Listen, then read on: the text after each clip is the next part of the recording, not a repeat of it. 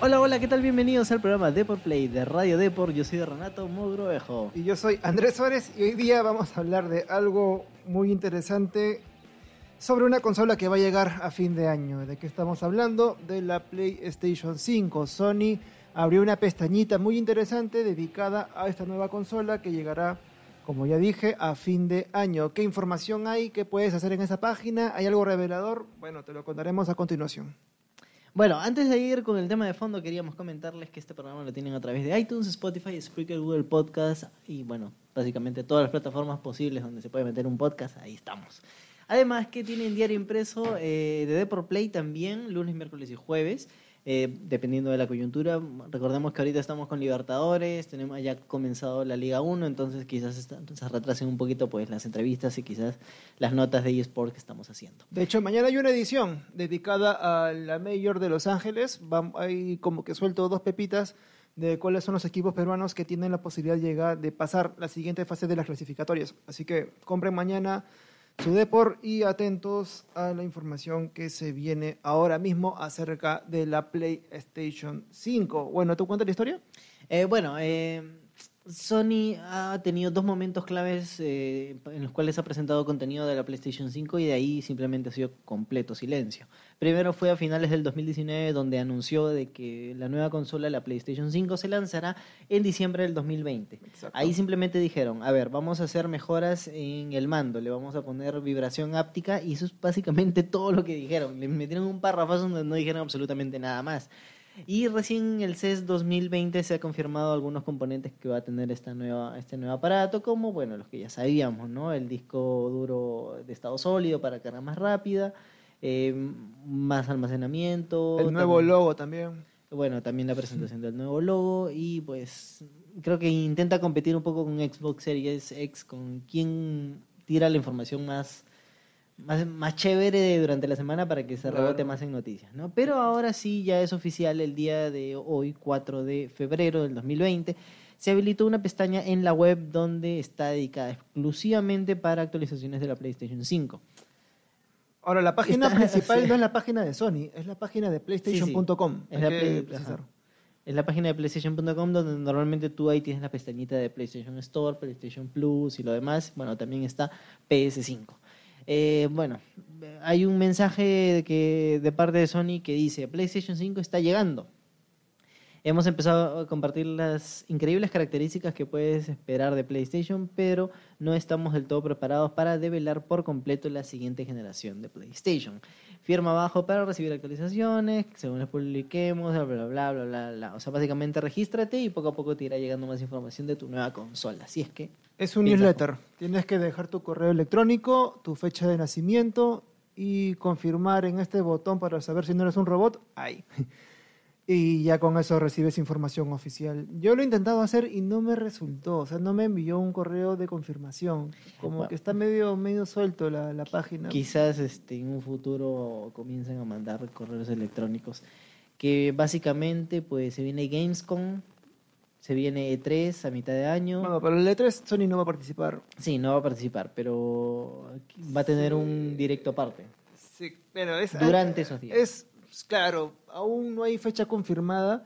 Lo que sí ya sabemos es que Sony ya, ya hizo la marca comercial de la PS5 en una institución suiza, entonces ya está comenzando con la promoción oficial de la marca PS5, entonces ya está planteando todo. ¿no? Primero fue la noticia del registro de patentes, del registro de marca, disculpen, del registro de marca en Suiza, luego ha sido esta pestaña ya parece que están los días contados para que el cierre de febrero por fin ya hablemos eh, de más especificaciones técnicas y tengamos también una imagen de cómo será la consola. Recordemos que cuando fue el PS4 también fue en febrero la presentación. Verdad, me había olvidado de eso. Eh, se supone que para el 14 o 12, entre 12 y 14 debería... luego pasaron 20, 22 y 29. ¿eh?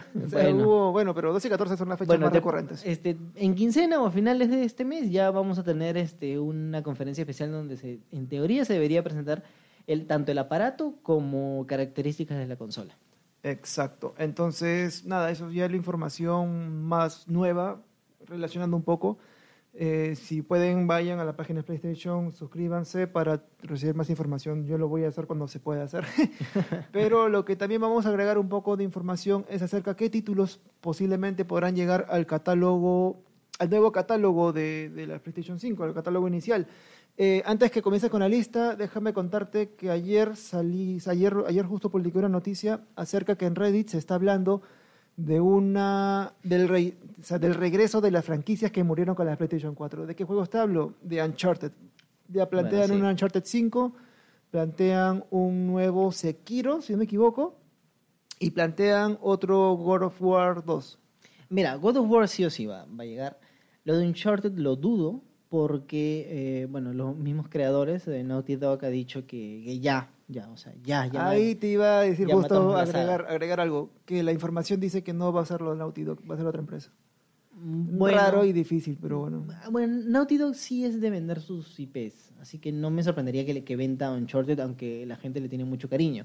Ahora, si le quieres dar una vuelta a la historia de Uncharted, ya no sería con Na- Nathan Drake el protagonista, sino quizás con su hija. No quiero preguntarte Como una- por pero, qué- pero sería raro porque teníamos, tendríamos una Lara Croft y tendríamos a una Drake, mujer, en una aventura. ¿no? Es como que Se supone muy, que, el, muy- claro, porque el, similar. el Drake, o sea, el Uncharted 4 son dos historias paralelas, pues, ¿no? El Uncharted, la- algo del TIFF, la despedida del... del de, del- Nathan, Na- Nathan Drake.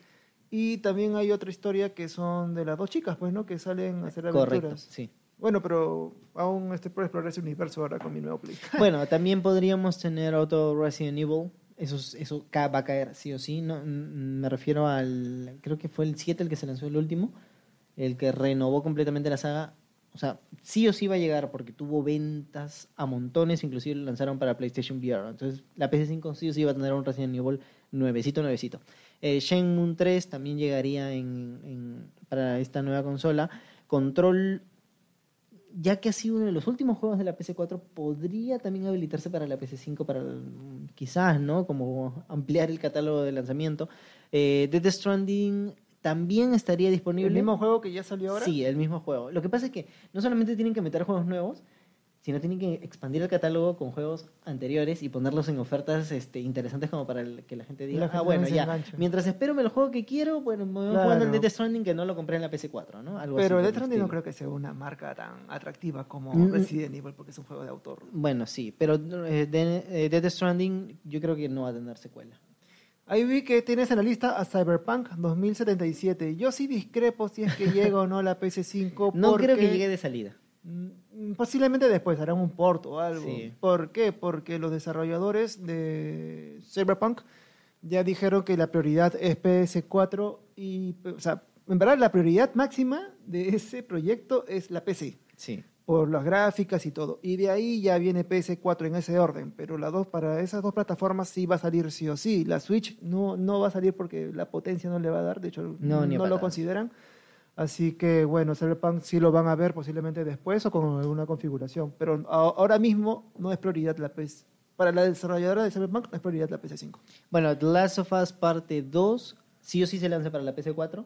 Va a tener muchos problemas de rendimiento, igual que el The Last of Us 1, y van a justificar este, más ventas en la PS5, ya con mejores gráficos a 60 FPS y que se vea súper bonito, y así van a generar una cantidad de dinero ingente con este juego, porque es que la gente lo espera, Dios santo.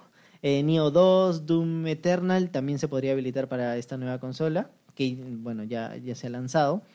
Eh, eh, bueno, el God of War ya lo dijiste, el GTA 6, yo creo que es un proyecto que Uf. todavía le quedan mínimo, Muy mínimo, dos, años de desarrollo. Dos años más. hasta más y más. y más. Dos años siendo positivos. Sí, porque Rockstar Games va lentito, muy, muy lentito. O sea, recordemos que de GTA 5 a Red Dead Redemption 2 pasó muchos años. Dos años Sí, aproximadamente. y todavía GTA 5 tiene mucha vida por delante. Sí, con el online han hecho muy bien. Aún quiero jugarlo todavía, pero bueno. También está el Marvel Spider-Man 2, que ya, bueno, el Spider-Man 1 fue un éxito. De hecho, hasta incluso ese Spider-Man creo que ya es canónico. Pues, ¿sabes qué? Yo estoy pensando, ¿y si no sacamos un Spider-Man, dice Marvel, y si exploramos otro superhéroe? O sea, de la misma, así, armando un como que un UCM, un universo, pero de videojuegos. Se supone que esa idea está con lo de Marvel's Avengers. Sí, claro, expandir Marvel Avengers me refiero. O sea, ya vimos en Marvel's Avengers a Thor, a Iron Man y a todos estos, pero podemos sacar uno de Ghost Rider. Podemos sacar otro de Deadpool. Bueno, Deadpool ya tuvo un triple A, pero su, su Sí. rendimiento estuvo hasta el queso. Podían hacerle un reboot, ¿no? Pero tendrían que pedirle permiso a, bueno, a Fox, que ya es parte de Disney, así que yo no sé cómo estará ese tema de licencias.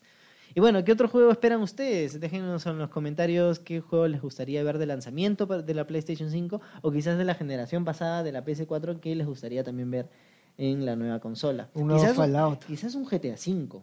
No, no lo ve- vería descabellado que a mí me vendan un GTA 5 a 20 dólares baratito, va a vender un montón, pero le prometes a la gente mejores gráficos y un online más estable, por ejemplo, ¿no? Que porque el drone de ahora de PC4 no es tan estable. No, no, no, sí es estable, solamente que, eh, o sea, la- si la PS5 tiene mucho, muchas ventas eh, y no pones PC, este, GTA 5 en esa consola, como que toda esa comunidad que ya está comenzando a comprarse su nuevo aparato no va a poder disfrutar del juego al al que le mete muchísimas horas, entonces va a decir, ah, no, mejor me quedo en la PC4 unos seis Mm. meses más, ¿no? Claro.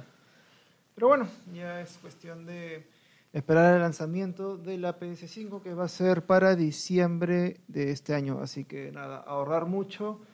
Precio aproximado, se habla de 500, 400 dólares. Esto depende de qué tanto se comporte Trump con las importaciones, Chinas. las importes chinas. Pero bueno, ese va a ser el precio. No recuerdo cuánto costó la PS4 cuando llegó al mercado en el, hace más de 4 o 6 años, ¿penos? Mm, No me acuerdo exactamente, 300 y pico creo. ¿En el Perú o afuera? No, no fuera. fuera. Ah, ¿En el Perú cuánto? De Perú habrá 700 estado- dólares. no tanto. O que, creo que sí, ¿eh? 600 por ahí debe haber estado Ah, al cambio en Perú y poco a poco ha ido bajando de precio. Ahorita está baratísima la PC4. Sí, barata. 1200, mínimo. Yo te dije, compra usado y no querías. No, eso no voy a comprar.